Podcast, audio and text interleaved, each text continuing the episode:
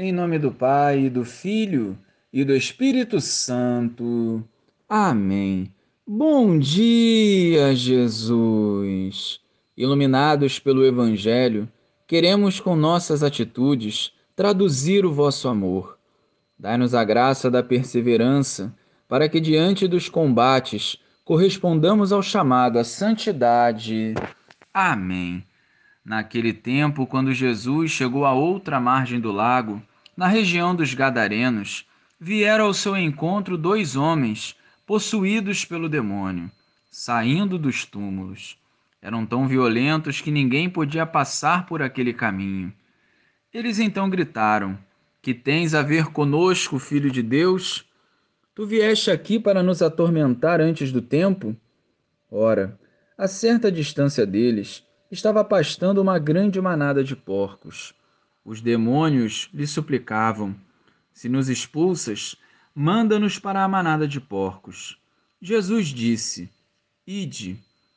Os demônios saíram e foram para os porcos.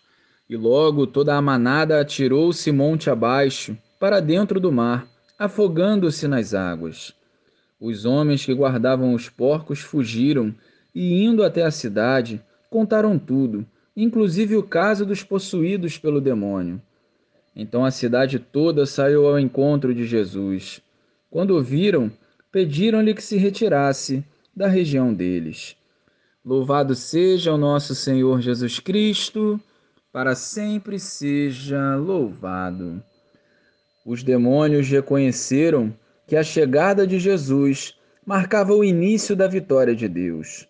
E em nossas vidas, por mais que a nossa vista humana não enxergue o maligno, ele age ativamente, visando nos afastar da presença do Senhor. Ele vem de forma suave, adentrando por nossas fraquezas, tentando nos aprisionar no reino das trevas. Para o derrotarmos, é bem simples: caminhar com Jesus.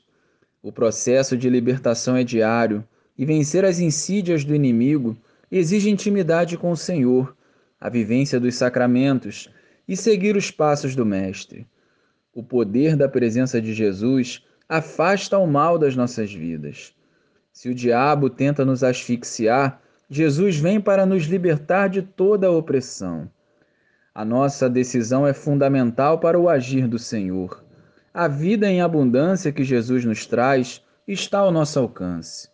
Ou acolhemos o Senhor ou o expulsamos como povo da região dos Gadarenos, que não se abriram à verdade, mesmo diante do poder manifesto por Jesus. Vencer o mal é converter-se a cada dia para viver os planos de Deus. Glória ao Pai, ao Filho e ao Espírito Santo, como era no princípio, agora e sempre. Amém.